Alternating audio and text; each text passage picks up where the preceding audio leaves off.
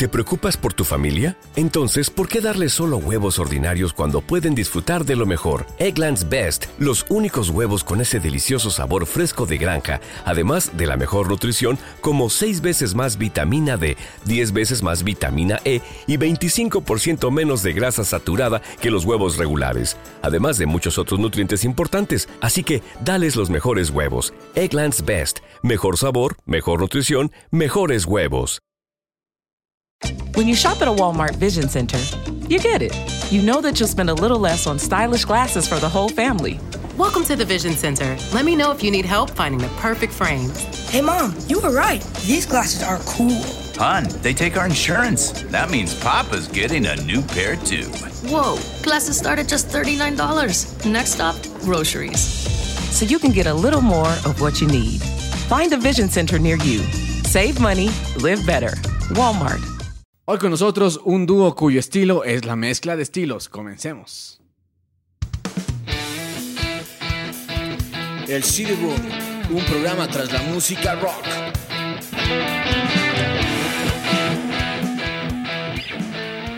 Hola con todos, mi nombre es Kai Menéndez. Y yo soy Víctor Caicedo y les damos la bienvenida a otro capítulo más del CD Room. Cada vez más cerca eh, de los 50 capítulos, estamos en el capítulo 49. ¿Cómo vas, Kai? Yeah. ¿Cómo estás? Bien, bien, bien, muy bien. Oye, también aquí con un buen disco, un gran disco de los 90 también que, que tal vez no es tanto rock, no, pero tiene, tiene, tiene su onda de todos y como te quedaste loco con mi intro, ¿no? su estilo es una mezcla de estilos, es que no hay más, loco. Oye, no, no, no es buen disco. Es un discazo, es un tremendo disco. Yo Sí, dije, buenas. este tiene Ya que me ir este asustaste, disco. Eh, yo- o sea, yo no sé, y ahí te pregunto, ¿para ti también es así como un discazo? O sea, para mí es evoca muchos recuerdos, muchas memorias de los 90. Sí, Entonces, sí. quiero saber si para ti más o menos o no tanto. Verás, verás, para serte muy sincero, principalmente eh, Abarajema en la bañera, lógico. Este, Jaguar Haas también es una canción sota. Bueno, primero digamos de aquí estamos hablando. No estamos hablando del disco Chaco de los Kuraki and the. Valderramas. Y además, lo realmente lo súper chévere de este, de, este, de este disco también es, es son las baladas. Oye, tiene unas baladas muy lindas. Eh, por, por ahí me voy yo, Sí, porque tú sabes que yo soy más de la música suave, más Ah. baladas, tú eres más de, de lo duro, eh, pero tiene de todo aquí este disco. Tiene de Bien, todo, o sea, dijiste más o menos eh, correcta la introducción, Sí, porque no solo, eh, inclusive no diríamos tanto que es como, como de rock, digamos, ¿no? Sí, tal vez no sea tanto rock, o sea, por ahí tenga, o sea, tiene, tiene unas canciones rockeras como, como remisero, pero, eh, o sea, que es- va a un tipo hardcore, pero de ahí se baja unas cosas bien, bien, bien raras. ¿Sabes qué me encantó de este disco realmente haberlo escuchado después de tanto tiempo? Es, es bueno, aparte de la mezcla de estilos, tiene muchas capas, muchos sonidos, muchas cosas interesantes. Sí, sí, sí, vamos, vamos a ir, eh, como dicen, desmenuzando el disco, vamos a ir a hablar. Despellejando. Este, eh, bien dices tú, no solo es rock, eh, nosotros le, le tomamos en cuenta porque tiene unas cosas rockeras interesantes, pero tiene una diversidad de sonidos. Por ahí tiene algo de hip hop, Claro, tiene algo de funk. eh, entonces sí, sí, es una variedad que te diré, no molesta, no incomoda a quienes gustan rock. Me da esa impresión. Sí, o sea, yo creo, no. y, o sea, obviamente no a todo el mundo le debe de gustar Ilia Curiaquen de Valderramas, pero me parece que eh, pegó bien, pegó bien en los noventas, pegó Súper con bien. fuerza, Súper sobre todo con su tema principal, ¿no? Con Abarajame, ¿no? Que no tiene nada de rock, pero esa onda distinta, diferente. Veías en TV, años dorados de NTV, de NTV latino, de las bandas Claro. latinoamericanas, eh, entre eso los diría Kuriaki, y eh, era este sonido fresco, ¿no? Distinto, diferente, eh, estos locos en ese video, o sea, era una propuesta bailando, totalmente distinta a lo que venía a- a- eh, a- sonando, ¿no? Exacto, haciendo cosas de artes marciales, este, no, no, realmente es una locura. Pero bueno, para poner Los un datos, poquito en contexto, eh, la, publicación, la publicación del disco fue el 21 de mayo de 1995.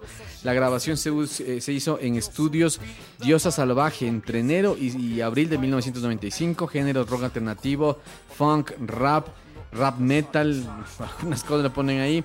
Discográfica Gigolo Productions. Una, una discográfica propia de ellos, ¿no? sí, que o sea, crearon para, para la grabación para de la este grabación disco. de este disco. Productores Mariano López y Carlo Machi Rufino. Así es. Eh, como mencionaste, el estudio La Diosa Salvaje, que precisamente era de Spinetta, de Luis Spinetta, una leyenda del rock eh, latinoamericano y sobre todo de Argentina. Debe ser uno de los más rockeros, Reconocidos. lo- reconocidos. Uh, ya, ya falleció hace algunos años de Spinetta, pero eh, inclusive, bueno, fue en el estudio de él y claro, porque Dante, eh, uno de los de este dúo, es hijo de, de Luis de Spinetta, ¿no? Claro, Dante Spinetta. Qué buen nombre, oye, Dante. Uf, me, encantaba, me, me- me encantaba a mí ese nombre. No sé por qué no le puse algún, algún hijo mío Dante. Eh, a ver, eh, bueno, digamos el dúo, ¿no? Porque es un dúo, no es un Claro. grupo, es en este para este disco lo grabaron ellos, son sus temas, invitando a muchos artistas, muchos músicos, muchos musicazos, la verdad, la, la- la música que hay en este, en esta, esta variedad de música que hay en este disco, pues obviamente da de la calidad de músicos que participaron. Claro. Pero eh, Dante Spinetta eh, tenía al momento del lanzamiento del disco 19 años, jovencitos, Jóvenes, poderazos, bastante jóvenes, ¿no? Eh, y Emanuel siempre capítulos hasta en, en español tenemos por- eh, Leor. 20 años, un poco mayor, Claro, pero por ahí, jovencitos ellos dos. eh, antes de, de entrar en los datos de, de cómo iniciaron los Dilia Kuriaki un poco, eh, ¿qué pasaba? ¿No? Dijiste en 1995, em, discos, discos, estábamos en la mitad de, de los noventas, ya un poco decayendo esta, esto que, que nos hemos enfocado más en, en el, en el CD Room, el grunge, el rock alternativo, eh, pero había discos importantes en el 95 como el Melancholy and Infinite Sadness de los eh, Smashing Pumpkins. Smashing Pumpkins, el What Story Morning Glory de los Oasis, eh, The Vents de los Radiohead, Jagged Little Pill de Alanis Morissette. De estos tenemos capítulos, de, de- a excepción del The Vents, el disco debut de los Foo Fighters. El Frogstone de los Silverchair, todo esto lanzado en el 95, ¿no? El One Hot Minute y entre discos de la región, eh, de la- latinoamericano, estaba El Dorado de los Aterciopelados, ¿no? Que Ah, también ya. sonaba, también escuchábamos bastante. Ahí está, ¿cómo se llama el tema de los... Florecita Roca, no. O sea, sí, pero ah, tiene otro que es... Baracundatana, ¿no? No, No llevo para mi casa. no, no, ese no está creo en ese disco. Bueno, ya le vamos a buscar por ahí el disco, eh, la canción la, con la que se dieron eh, Bolero Falaz. Bolero de falado. Exactamente. Sí, sí, sí. Ya, y eh, por ahí también eh, Rey Azúcar de los fabulosos Cadillacs en el 95 también, que está mal bicho en ese disco. Ah. Matador también creo que está ahí. ¿o no? Eh, y venía, aunque es del año anterior, el rey de los Café Tacuba el 94. Entonces venía una- un movimiento importante Claro, de- del- el del- latinoamericano. del claro, latinoamericano. tenía que ver mucho en TV, ¿no? Esta exposición, el saber, el, el que puedan eh, darse a conocer estos grupos, eh, el, el video, digamos, ¿no? Como mencioné, de Abarajame, también muy importante en rotación. Le daban un montón también en NTV, me acuerdo de Abarajame. Eh, Por supuesto. Entonces, eh, sí, sí, eh, esto nos debe a conocer. Entre, bueno, películas como mencionar más o menos del 95, Seven, una buena película, buenaza. buenaza, la De los- verdad. de los siete Toy Story, número de esa, uno, ¿no? sí, eh, con Brad Pitt, Brad y, Pitt y- y- y- y- y- y- Morgan Freeman. Kevin Spacey, ¿puede ser? Morgan Freeman, ¿no es? Ah, no estoy seguro, pero el, el asesino, el, el malo, Ah, es Kevin Spacey, sí, no. creo, ¿no? Chuta, no me acuerdo. Bueno. de ese. Y eh, Toy Story, la primera parte, una revolución en, en Buena, películas al ser algo digital hecho por computadora. Y estaba viendo también eh, 12 Monkeys. ¿Has visto esa película? Me suena. Es 12 algo que menciono porque a las épocas actuales con esto de, de la pandemia, entiendo que es una película que tiene que ver con este tipo de, de pandemias, de virus. Ah. No he visto o Me no me acuerdo oye, haber me visto. 12 Monkeys. eh, pero eh, creo que es con Bruce Willis, es más, si no estoy Creo mal. que, creo que a partir de estos monos sale algún virus, alguna cosa. Algo así, sí, esas. sí. O creo que sí. vi, pero no me acuerdo. parece. Revisé en los datos de las películas, Ya. pero está de ver, para, para, para ponernos un poco en esa onda, ¿no? Ok. Eh, vamos con los Dilia Kuriaki, ¿no? Vamos con los aquí. Este disco fue un éxito realmente, ¿no? Desde comienzos, eh, o sea, desde que salió a la venta, vendió cerca de 250 mil copias. Ya. Eh, es el tercer disco de los Dilia Kuraki. Primero tuvieron eh, Fabrico Cuero en 1991, Horno para calentar ma- eh, los mares en 1993 y viene el, eh, este disco Chaco en 1995. Que viene a ser el tercer disco, ¿no? Tercer Empezaron muy jóvenes, claro, la, la música en, en sus hogares, eh, claramente, eh, ya mencionamos a, a- a Dante como hijo de Dante Luis. Spinetta, seguro música desde que era pequeño. Ellos fue- se formaron como dúo en 1991, cuando lanzaron el disco que tú mencionaste, ¿no? Fabri- Fabrico Cuero.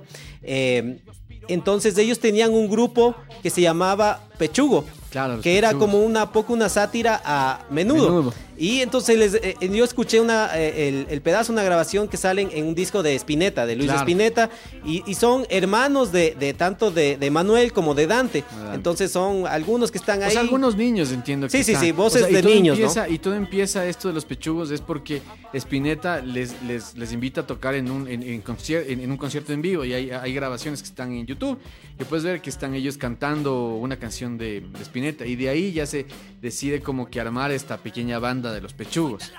Y no solo eh, Dante, hijo de Luis de Spinetta, sino también eh, Emanuel, que no, no hijo, sino hijastro de Eduardo Martí, eh, que es un músico y fotógrafo eh, conocido, Argentino reconocido argentino, que por ejemplo ha hecho todos los discos de, de, perdón, todos los videos de Luis de Spinetta. Entonces Claro. seguro mucha amistad, muy, muy relacionados, inclusive también algo de Fito Páez, algo de Circo Beat, o sea, fotógrafo de, de videos y también músico, también tenía una, una carrera algo como músico, ¿no? Ya vamos a ver un dato también más adelante. Entonces, ¿de dónde viene este nombre de los Ilia Curiaki and de Valderramas? Que era como curioso, ¿no? Un nombre Claro, largo y, y, a súper ver, ¿y ese nombre.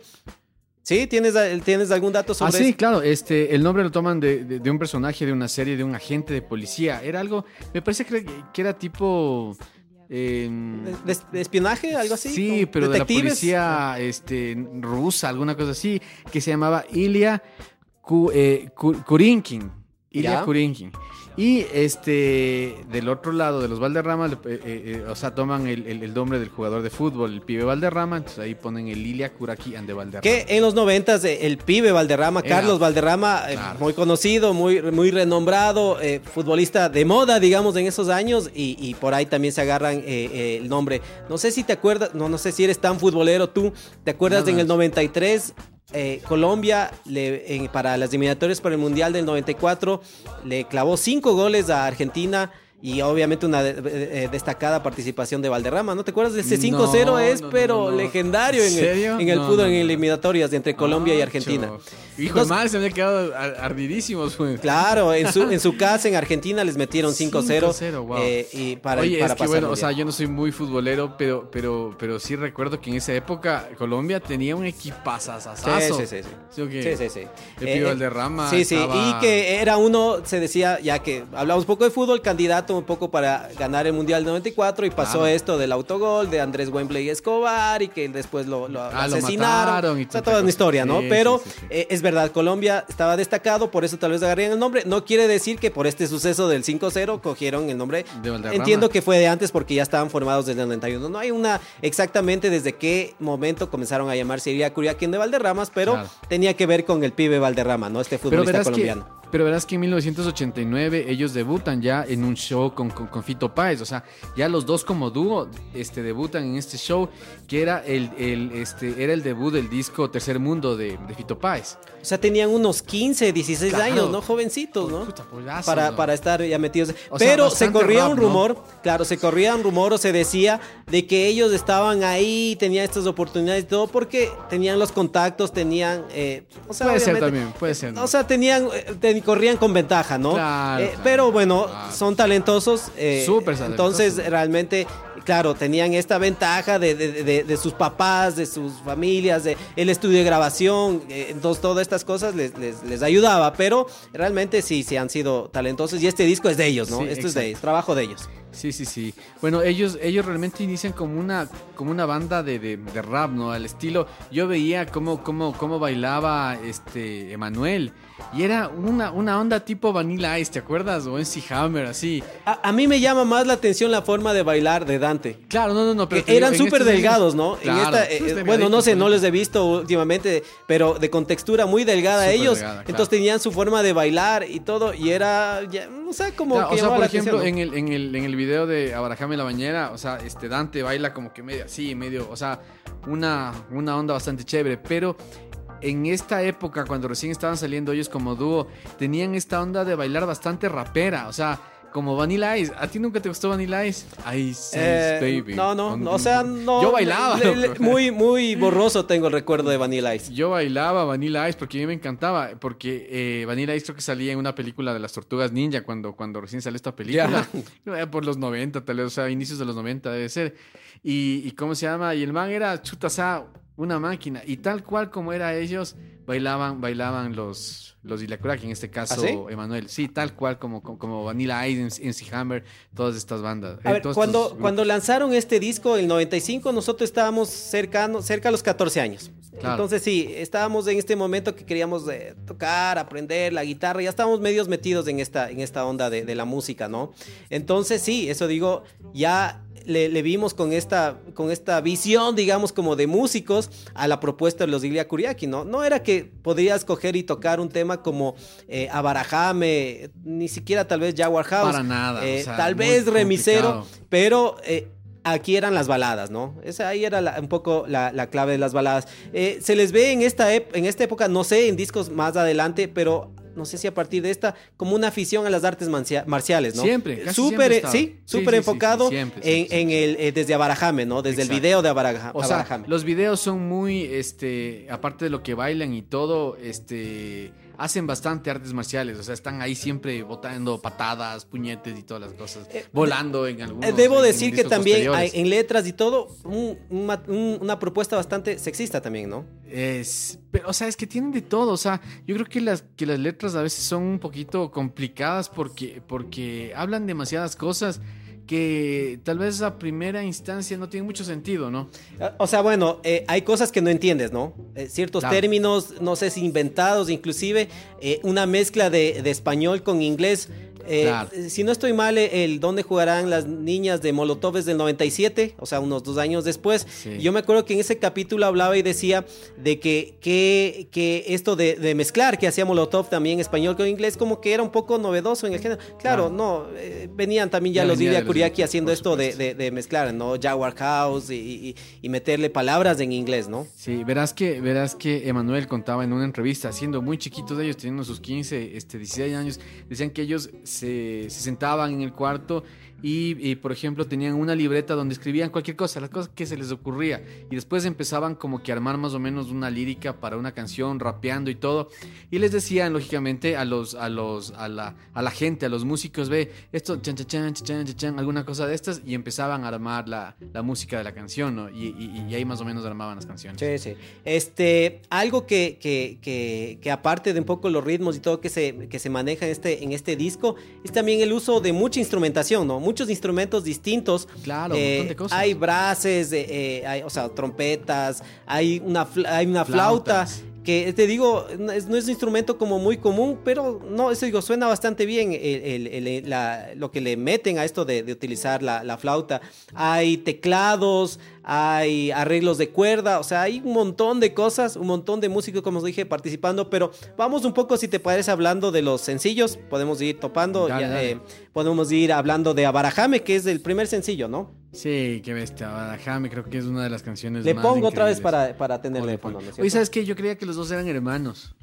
¿Nunca Eh, te pasó? Sí, sí, sí, en ese Sí, sí, entonces que- eh, uno podía entonces- pensar que eran claro, hermanos. Son ¿no? hermanos gemelos o alguna cosa así. Tenían una, una onda bastante Sí, similar. los eran como eh, con textura, como dije, bastante parecidos, eh, así delgados eh, y, y el pelo a veces largo, entonces sí tenían como un parecido, es verdad, en, en esos noventas no puede pensar, estos creo que son hermanos, ¿no? Claro. Pero bueno, Eh, a ver, de Abarajame, eh, bien, como dije, marcado esta cuestión de la- las artes marciales y todo, eh, eh, empieza creo que el video, si no estoy mal, mostrando un anillo que está Bruce Lee, ¿no? Sí, sí, Creo sí, que sí. son igual muy, muy, fanáticos. aficionados de, de- de- de- de Bruce Lee, de, de las artes marciales, como menciono.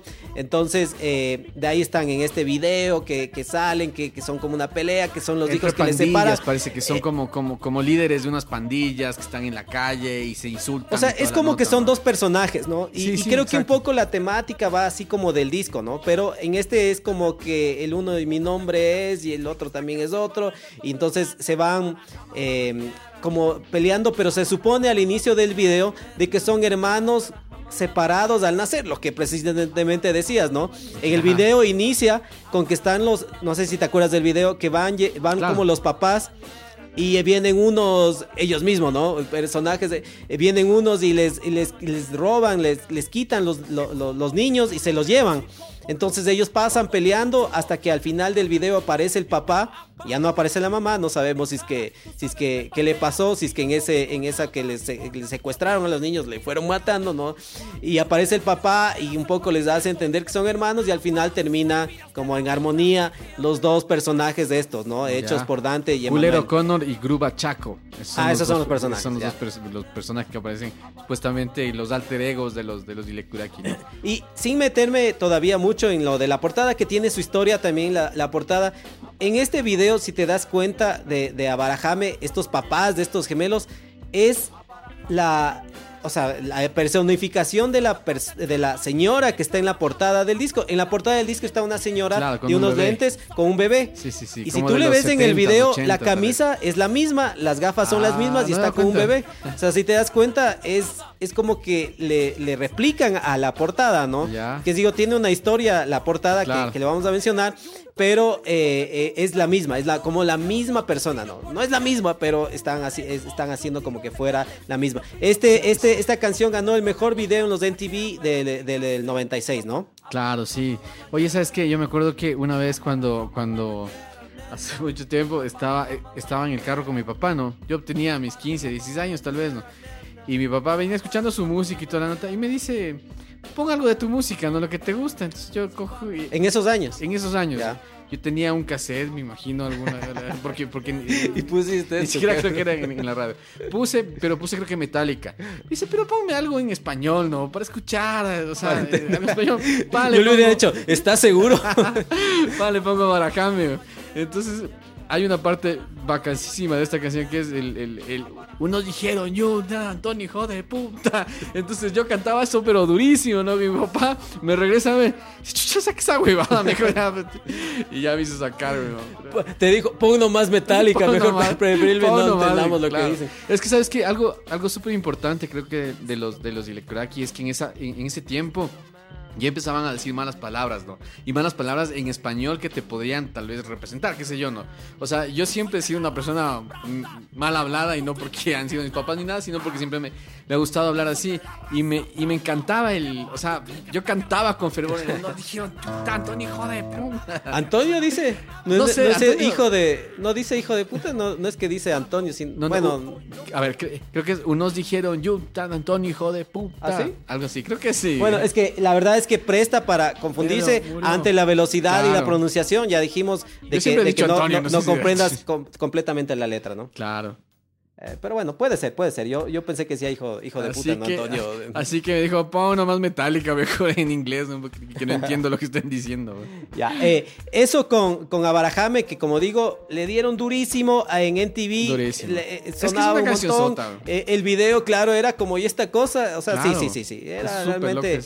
ahí empezó, yo creo que ahí fue el boom, obviamente, de los Ilia Kuriakian de Valderramas. El siguiente sencillo va en un orden como en el disco.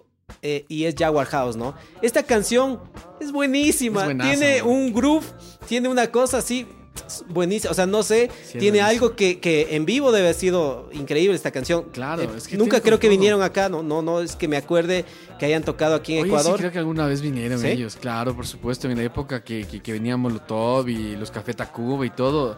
Estoy casi seguro que algún rato vinieran los Ilekuraki. ¿Ah, sí? Sí, sí, sí, sí. sí. Ah, no, no estoy seguro, no me suena la verdad que hayan venido, pero esta canción empieza, ¿no? Con la batería, ¿no? Parece Closer de Nine Nails, pero tiene ese, ese groove y de ahí tiene una guitarra así como bien...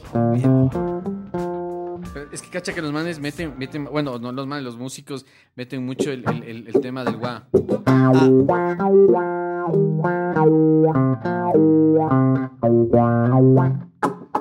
Sí, sí, sí, sí. Eso le da una, una onda increíble a esta canción. Sí, exacto, sí, sí. Y sí. tiene algo que, que bueno, em, tiene unos teclados. Es un, estoy casi seguro que es un Fender, perdón, Fender Rhodes.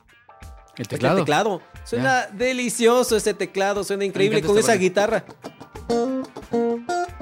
Eso, con el gua, con el gua, atención. Exactamente. Eh, sea, esa, esa onda medio, medio, medio Prince, funk, medio exacto, así, medio ¿no? Prince, medio funk, así. Que sí, entre, bestia ahora algo. que digo Prince, entre sus influencias, eh, igual yo también vi una entrevista, algo así decían, eh, Michael Jackson, Prince, Keys, eh, Earth, Wind and Fire, los Beastie Boys, o sea, tiene esta, esta cuestión. Hammer. Este. Súper, su- esta canción, increíble, increíble. ¿Sabías que este, esta canción empieza con, con- con la voz de una, de una, de una mujer francesa, ¿no? Hablando Sí. como, como francés. Ella es Malala Fontaine. ¿Ya? Y también tiene una, una voz media soul que va por ahí, que es Deborah Dixon, ella es de Costa Rica. Deborah Dixon. Sí, de Costa Rica. Y ella también creo que presta la, presta la voz en Hermosa from Heaven. Ah, no, no estoy seguro. Sí, sí, sí, sí. Ya.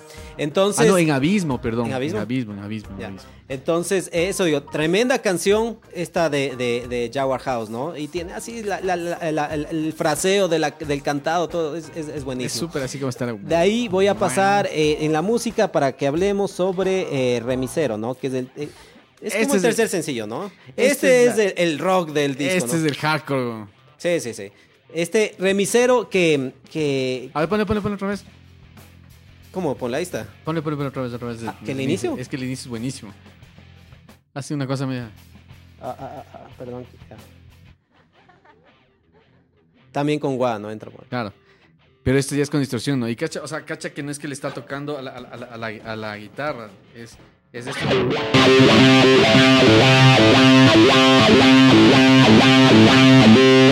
Sea, solo, solo es como que le pulsa con, con- con el dedo ahí.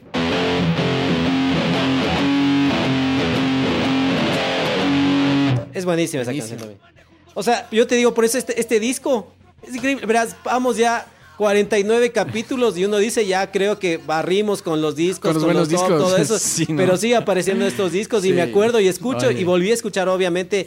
Todo el disco y todo, qué- o sea, qué buenas canciones, Tiene qué buena propuesta que, que tuvieron los Sí, Lilia oye, realmente una buena propuesta. Y no solo en este disco, de aquí, en discos posteriores también tienen unos trabajos muy, pero muy ¿Sí? chéveres. No, oye, ya no le seguí mucho después. Sí, sí, sí, sí, tienen, tienen unas cosas bien chéveres. O sea, muy parecido a esto, ¿no? O sea, toda su mezcla de estilos, tal vez ya no muy hardcore como esta canción, como, como, como remisero, pero sí todo este tema de, de, eh, no sé, o sea, culo, no sé, hay un montón de canciones Sí. increíbles de ellos. ¿no? Ya, entonces, Remisero al final, no sé si te acuerdas, tiene como un, como un boss, algo Ah, así. sí, sí, sí, Esa, sí. esa canción se llama eh, Una Estela Sin Final, que es una canción de eh, el, El papá de- del ¿no? padrastro de Manuel, de eh, Eduardo Martí, de, de su grupo creo que se llama Pacífico. Pacífico, sí, Entonces sí, ahí sí, suena un pedacito ahí de esa canción, ¿no? Al final cuando se escucha. Y antes de esta, bueno, para mencionar el link, eh, eh, es de Ipanema, una canción que viene antes de esta, ¿no?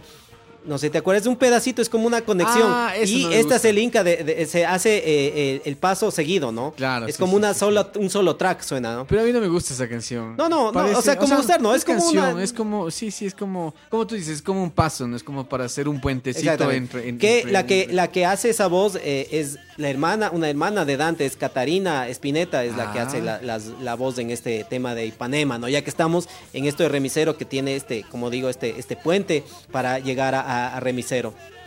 Es buenísima esta canción. Sí, sí, sí, es buenazo, es buenazo. Cacha esto saltando, o sea, es increíble. ¿no? O sea, Y tiene, ah, y además que es, esta canción bien rockera, ¿no? Claro. Y tiene por ahí su flauta, ¿no? Ah, Entonces sí. digo que, es, digo, no molesta, es como que por decir, oh, no, le fregaron, porque me va a meter un- en una canción rockera una, una, una flauta traversa. No, pero está bien, está bien, los arreglos están bien hechos. ¿no? Claro, o sea, yo no sé si es que, si es que realmente todos, eh, o sea, ellos, ellos quisieron hacer todo este, esta mezcla de, de, de, de, de ritmos, de, de música, de instrumentos, de tanta cosa, porque eran muy chamos, ¿no? Eran muy chamos, pero, o sea, no sé, da increíble. Oye, creo que hasta chéveres. aquí, hasta Remisero, es que vinieron eh, acompañados por unos videos, ¿no? De ahí creo que eh, no estoy seguro si Abismo, Húmeda, que son como los otros Ah. sencillos, que son ya las baladas, eh, estaban con video. No me acuerdo haber Mm, visto no de estos otros temas, sí. Me acuerdo haber visto eh, videos, pero... Abismo sí creo que tiene. ¿Abismo sí? Sí, Abismo me parece que Tendría- sí tiene. Porque tendría sí que reventó un poco Abismo. Sí. Sí, sí, sí, sí, fue una canción que reventó. Y entonces escuchemos un poco, eh, pongamos de fondo Abismo, que ver, pero en el toca, orden... tú no es tienes que la guitarra por ahí, ahí, No, ahí te no, veo con la guitarra. no te ahueves, loco. Capaz que sí me huevo. Eh, eh, eh, Abismo, que es una buena canción también, ¿no? Lindísima, Es, es- sí, es chévere. una balada chévere y en, en lo que se refiere a esto de, de las baladas, sí pasa algo en este disco de que eh, se reparten un poco la, el- la carga, digamos, ¿no? Abismo es una canción de Manuel. Y hay otro, otro, otro que es eh, otra balada que es Jalea. Jalea. Una que empieza con piano, ¿no? Chévere, también, también- es una balada chévere. Oye, y también la otra, pues, este... Hermosa From Heaven también Ya, es una Hermosa From baladota Heaven y Húmeda son en cambio de Dante. De Dante. Entonces como que tienen dos. Y hay otra más, otra balada más que es la mitad de Caballo Violeta, si no ah, creo que se llama sí, así. sí, sí, sí, también es bonita. también es Eh. Ese es de Manuel.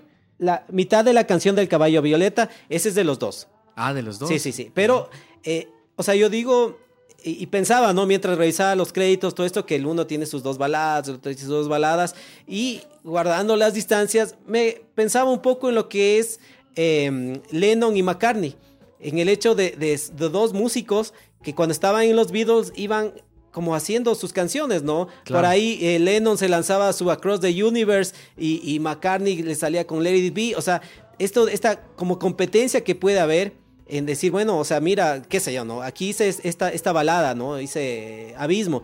Y, ah, entonces yo tengo este. y O sea, esa cuestión de que, eh, en, en buen plan, digo, puedes decir, ok, entonces yo me voy a superar, voy a hacer un como mejor esfuerzo, voy a componer algo y voy a lanzar y que esa competencia tal vez de ellos dos como compositores dentro de un mismo proyecto les haya, haga crecer y les hayas hecho sacar lo mejor de ellos como compositores, ¿no? Claro. Oye, pero ¿sabes qué? O sea, o sea ya, ya, ya escuchando estas canciones, Abismo, Húmeda, Hermosa From Heaven y... O sea, todas estas baladas tienen una, una, una capacidad lírica, o sea, lírica hermosa, o sea, hermosa. O sea, los panas ya, ya le tenían súper claro, ¿no? O sea, incluso este, los acordes de Hermosa From Heaven, no es, o sea, no son acordes normales.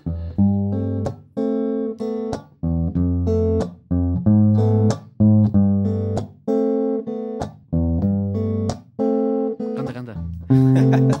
Sí. Me voy a huevar a tocar, me voy a, voy a, voy a- a- a no a cantar.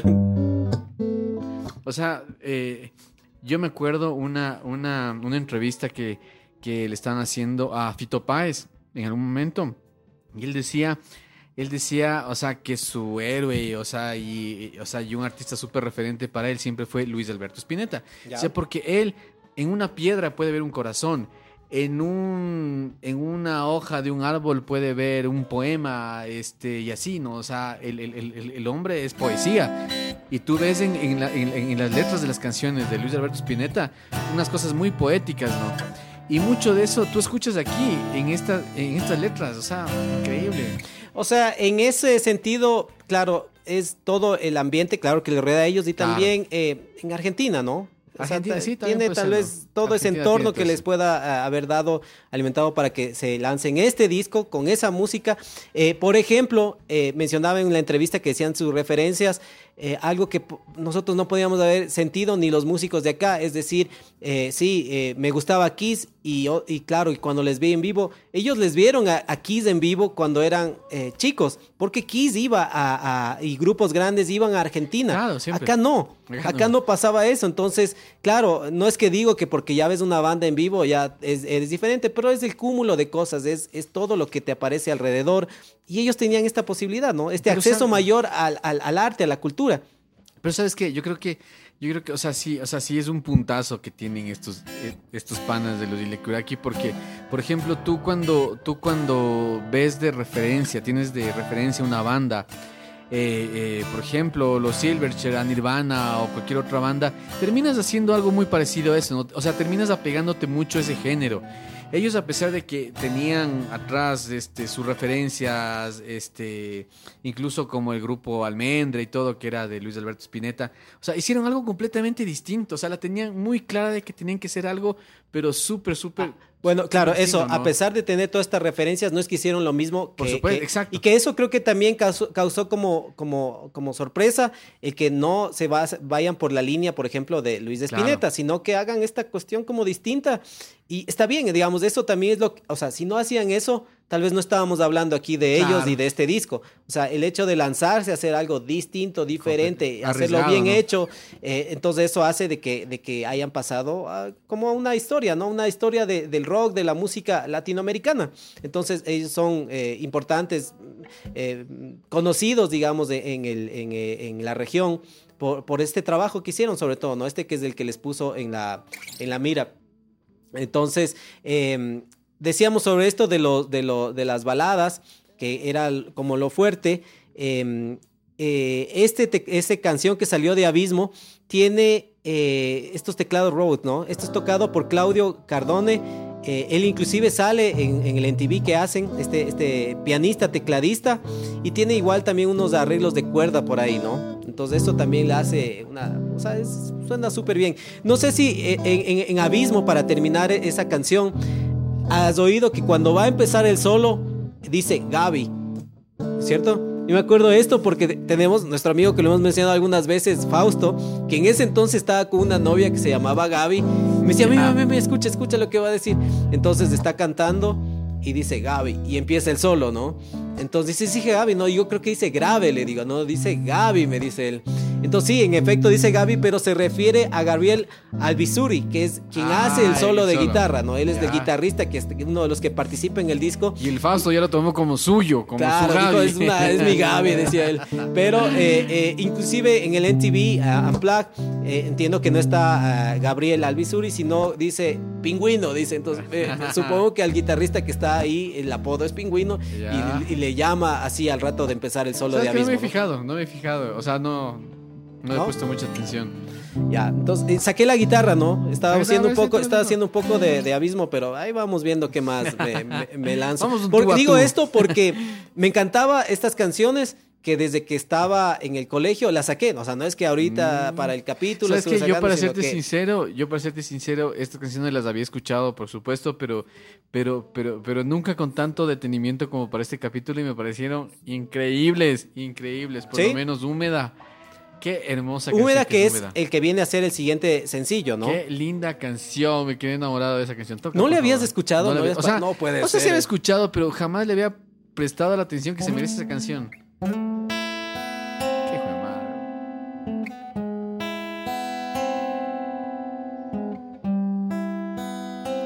Es hermosa, o sea, armónicamente es preciosa esta canción. Sí, es buenísima la canción, la verdad. Y lo que me encanta también al final es el arreglo de cuerdas que tiene. Exacto. Tiene de cuerdas. Esto es de Carlos, eh, por aquí tengo el dato. Eh, Impresionante, hay muchos músicos, no los menciono a todos, sino menciono a los que me, me, me- me llamó la atención el trabajo que hicieron. Es Carlos Villavicencio, quien hizo los arreglos de cuerdas, que Carlos también ha hecho para, para Fito Páez. Eh, no, es buenísima esta canción. Es como la parte instrumental.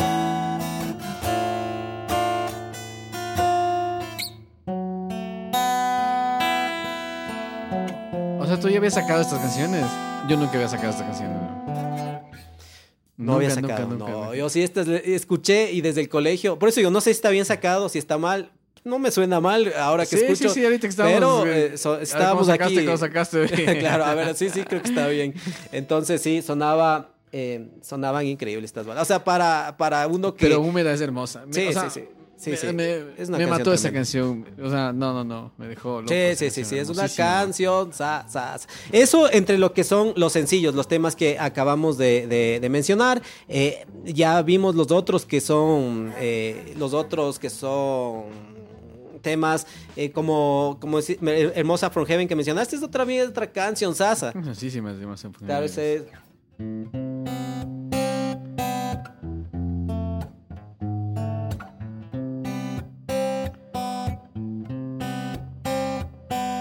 Buenísima esa canción. Despierta. Tal cual, tal cual. Linda, linda canción, sí, sí. sí. Es más, pongámosle igual un tocan, poco de esa, fondo. tocan- esa canción tocan en, en el Unplugged, ¿no? No sé si, no sé si Abismo y Húmeda también tocan en el Unplugged. Eh, abismo nada más. Ah, Abismo. Húmeda no. Húmeda no. Qué linda canción que es Húmeda. Sí, sí. Es Y sabes qué, o sea, realmente, eh, eh, no sé si a nivel de Latinoamérica, pero entiendo que en Argentina tuvo muchísima más exposición Abismo que Húmeda. Y, y bueno, eh, Abismo sí, es de, Abismo- de Manuel, ¿no? A- Abismo es un poquito más... eh, Radiable puede ser. o sea, radiable, o sea, es más, tiene un No, poquito más de movimiento. La otra es más lenta, como que para la radio, demasiado, ¿no? Esta canción está buena para escucharse tal vez en su casa, estar un rato deprimido, qué sé yo. Pero Abismo tiene inclusive batería, entonces... eh, yo creo que es más para radio. Entonces, sí, seguramente Abismo tenía más pegue que, que inclusive eh, Hermosa From Heaven que, y, y, eh, y- y Húmeda, como dices, ¿no? Y, la otra canción también. Y Jalea, que la verdad esa no ha sonado mucho. Mm, y no, no, eh, la mitad de la canción del caballo Violeta. Hombre esa- Blanco también es chévere. Es una de las canciones que casi ¿Sí? ya cierra el disco. Hombre Blanco. Y sabes que tiene, tiene, tiene una onda media, media Bob Marley, ¿no? O sea, después de que habla el. Ah, claro, porque empieza con, con un diálogo, ¿no? Un, un diálogo en el que lo que se eh, tratan de ver y un poco decir ellos desde esta cuestión también de, de, de- de- de- de protesta, Claro. de, de desconformidad. Eh, el nombre De del disco de Chaco los- eh, es una de las últimas provincias que tiene Argentina que, que, que- que tiene aborígenes. Entonces el disco también un poco trata sobre la, la, la de- discriminaciones eh, en contra de la opresión. Y eso en Hombre Blanco se nota un poco con el diálogo Claro, que dice. diálogo que. Así, entonces eh, por ahí va, por ahí va, o sea, sí tiene un concepto el disco, ¿no? Claro. Más o menos, ¿sabes que Se me hacía mucho referencia tipo, tipo Rage Against the Machines, que defienden así al- al- al- a, la, a la- a la- a la onda zapatista y todas esas cosas. Entonces, y- y ellos también muy muy arraigados de su de su no sé de su país de, de- de los aborígenes y todo ¿no? y, y y tenían sus pintas también medias hippies así Eh, hablemos de la, de la portada, que no, no la tenemos al disco, intentamos, buscamos, estamos oyendo desde las plataformas digitales. eh, no es fácil, seguro, tener, eh, encontrar ese disco. Eh, Claro. Entonces, pero en la portada, para quienes algo se acuerdan, como mencioné, es, está una fotografía de una señora que está con como un coche de bebé. señora que coreana, se ve ¿no? como, está como a contraluz porque la luz del sol está como pegando como de frente. Entonces, es una foto que se la ve bastante amateur, digamos. Claro, ¿no? no es que se le ve una foto muy producida. claro. Y la historia atrás de, de esto de la portada es que en algún mercado de pulgas, en alguna cosa así donde venden eh, material usado, eh, alguien, no sé si ellos mismos, alguien eh, Un del, amigo entorno, de- del entorno de, de un ellos, amigo de Manuel ya, un amigo de Manuel. Eh, eh, fue y encontró eh, estas fotografías y era se trataba sobre una familia coreana que emprendió el viaje de Corea a Argentina.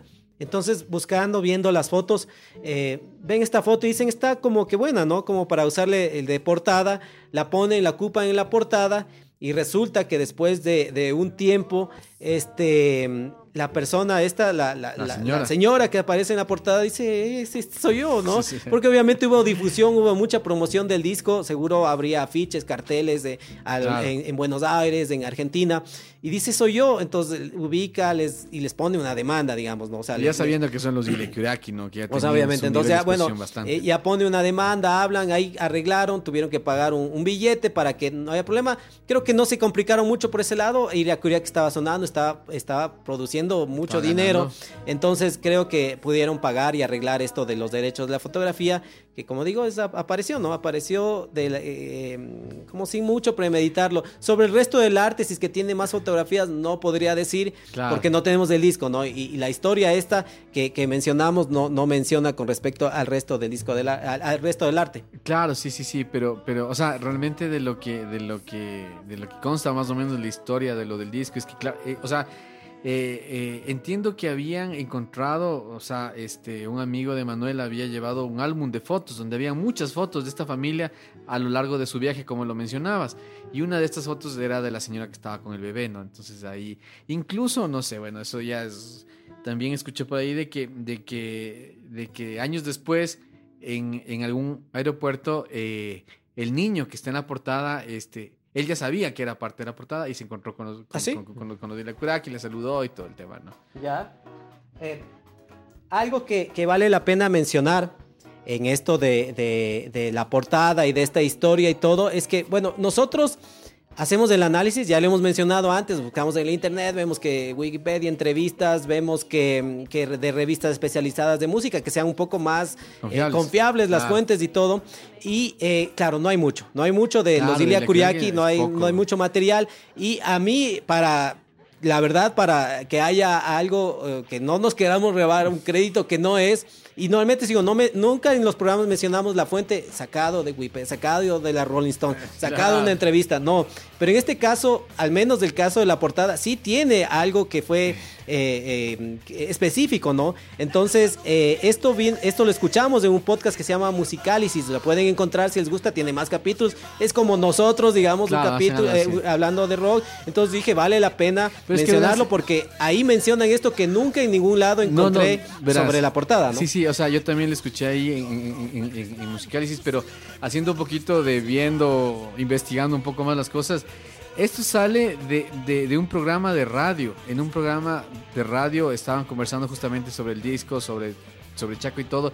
Y las personas que este, que hicieron este, este programa, él cuenta, uno de los, de los, de los locutores, de que se había encontrado con Emanuel, le había entrevistado y Emanuel le contó esta historia del, del disco. Claro, claro. Y él decía, dice en el capítulo historia verificada. Exacto, Por eso nos animamos a contar también, Sí, ¿no? sí. Porque Sí, al pero, o sea, menos porque de ahí no se hay- escucha como un podcast serio, eh, bien elaborado.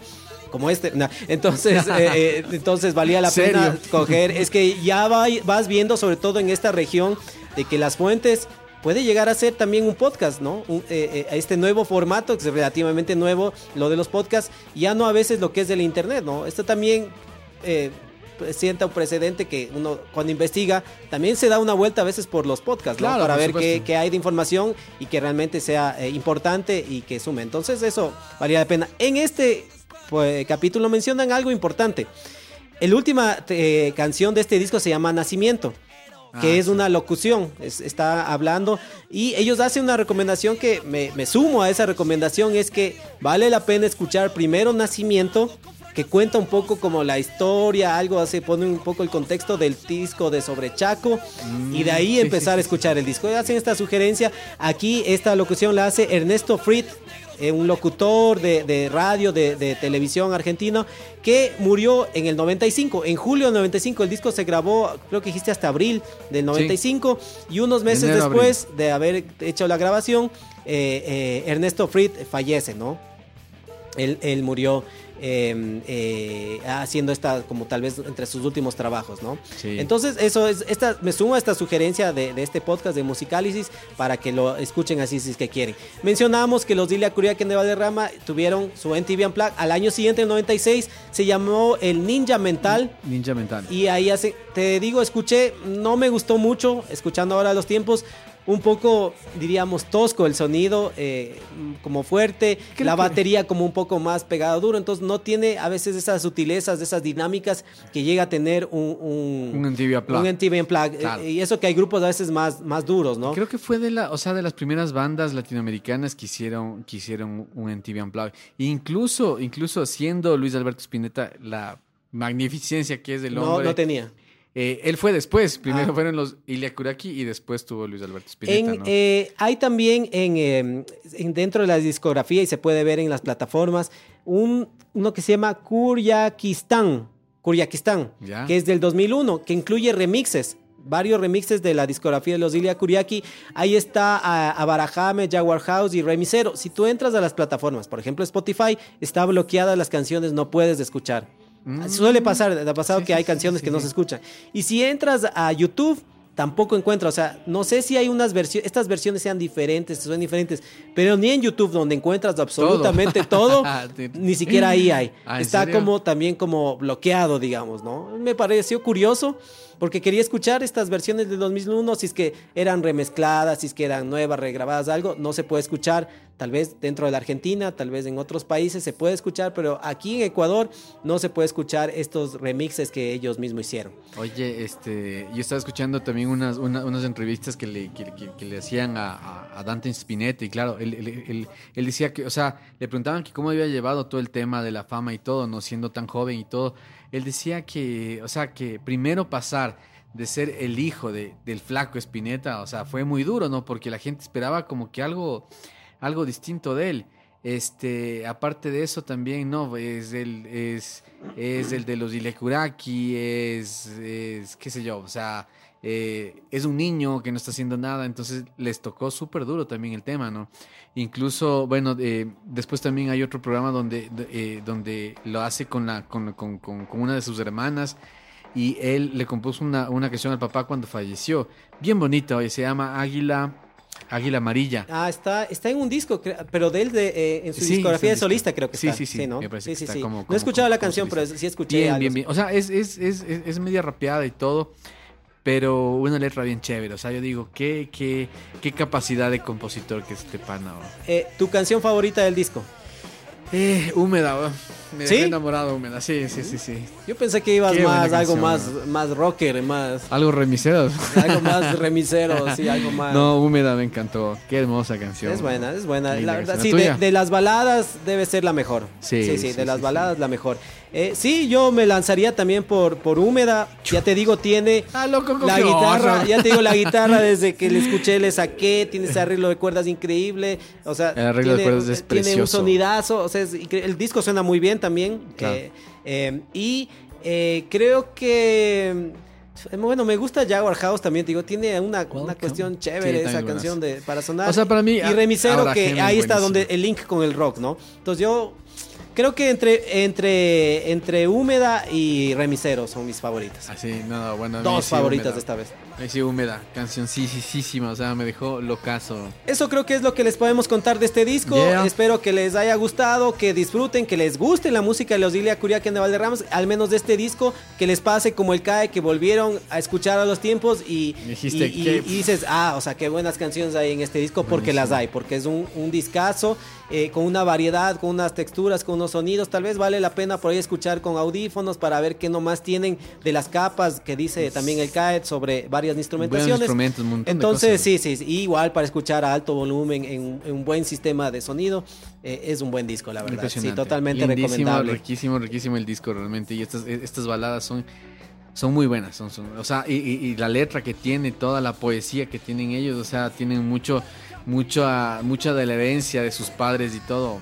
Ah, y esto que decías y, y que mencionaba, yo estuve un tiempo, eh, estuve estudiando fotografía un tiempo en, eh, un mes en, ah, en. Buenos Aires y en ese mes que estuve eh, hubo tres exposiciones de fotógrafos, como está fotografía está pendiente atrás, por ahí estaba Cartier-Bresson, por ahí estaba McCurry, no me acuerdo algún otro fotógrafo, o sea, había como unas tres exposiciones que yo solo hacía comparación con aquí en Ecuador, creo que en 10 años no ha habido así, como unas Exposiciones. así, ¿no? Eh, de fotografía. Entonces, es, es eso, ¿no? Tal vez eh, es lo que está, quería complementar con lo que dijimos de, de- de que fue bien aquí, que vengan los grupos, que la cultura y todo eso, tienen un poco más de acceso, tienen más, Claro. más, eh, más recursos para poder escuchar, para ver. eh, eh, eso te digo, tranquilamente te vas a Buenos Aires ahorita y vas a encontrar, eh, eh, o- no sé, obras de arte, exposiciones fotográficas. O sea, eh, sí, bueno, y, o sea, también es algo que se ha, que se ha forjado, ¿no? Que ha nacido, el to- o sea, todo el tema del, del, del, del arte y de, la, y, de la cultura de países como, como México, como Argentina, por todo lo que han vivido socialmente también es, es algo Sí, impresionante. sí, el, el tamaño, todo sí tiene Claro, que ver. sí, sí, sí. Nos vamos, Kai. Nos, Nos vamos. despedimos. ¿Con qué te vas a, a despachar para, para despedirnos de este programa? Comunicación favorita. When you shop at a Walmart Vision Center, you get it. You know that you'll spend a little less on stylish glasses for the whole family. Welcome to the Vision Center. Let me know if you need help finding the perfect frames. Hey, Mom, you were right. These glasses are cool. Hun, they take our insurance. That means Papa's getting a new pair too. Whoa, glasses start at just $39. Next stop, groceries. So you can get a little more of what you need. Find a Vision Center near you. Save money, live better. Walmart. Este programa es producido por Kai Menéndez y Víctor Caicedo. Corre la voz a tus amigos, síguenos en las redes, estamos en Facebook, Instagram, TikTok, YouTube, eh, Twitter eh, y en todas las plataformas de podcast como Spotify, Deezer, Google Podcast, Apple Apple Podcast. Los fragmentos de música reproducidos en este programa pertenecen a los Ilia Kuriaki and de Valderramas. Nos vemos en un próximo capítulo. Me despido, chao.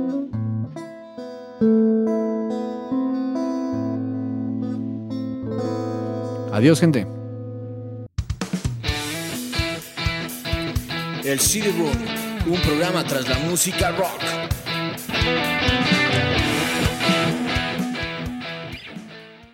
When you shop at a Walmart Vision Center, you get it. you know that you'll spend a little less on stylish glasses for the whole family. Welcome to the Vision Center. Let me know if you need help finding the perfect frames. Hey, Mom, you were right. These glasses are cool.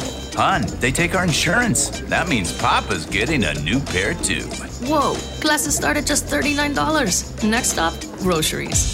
So you can get a little more of what you need. Find a Vision Center near you. Save money, live better. Walmart.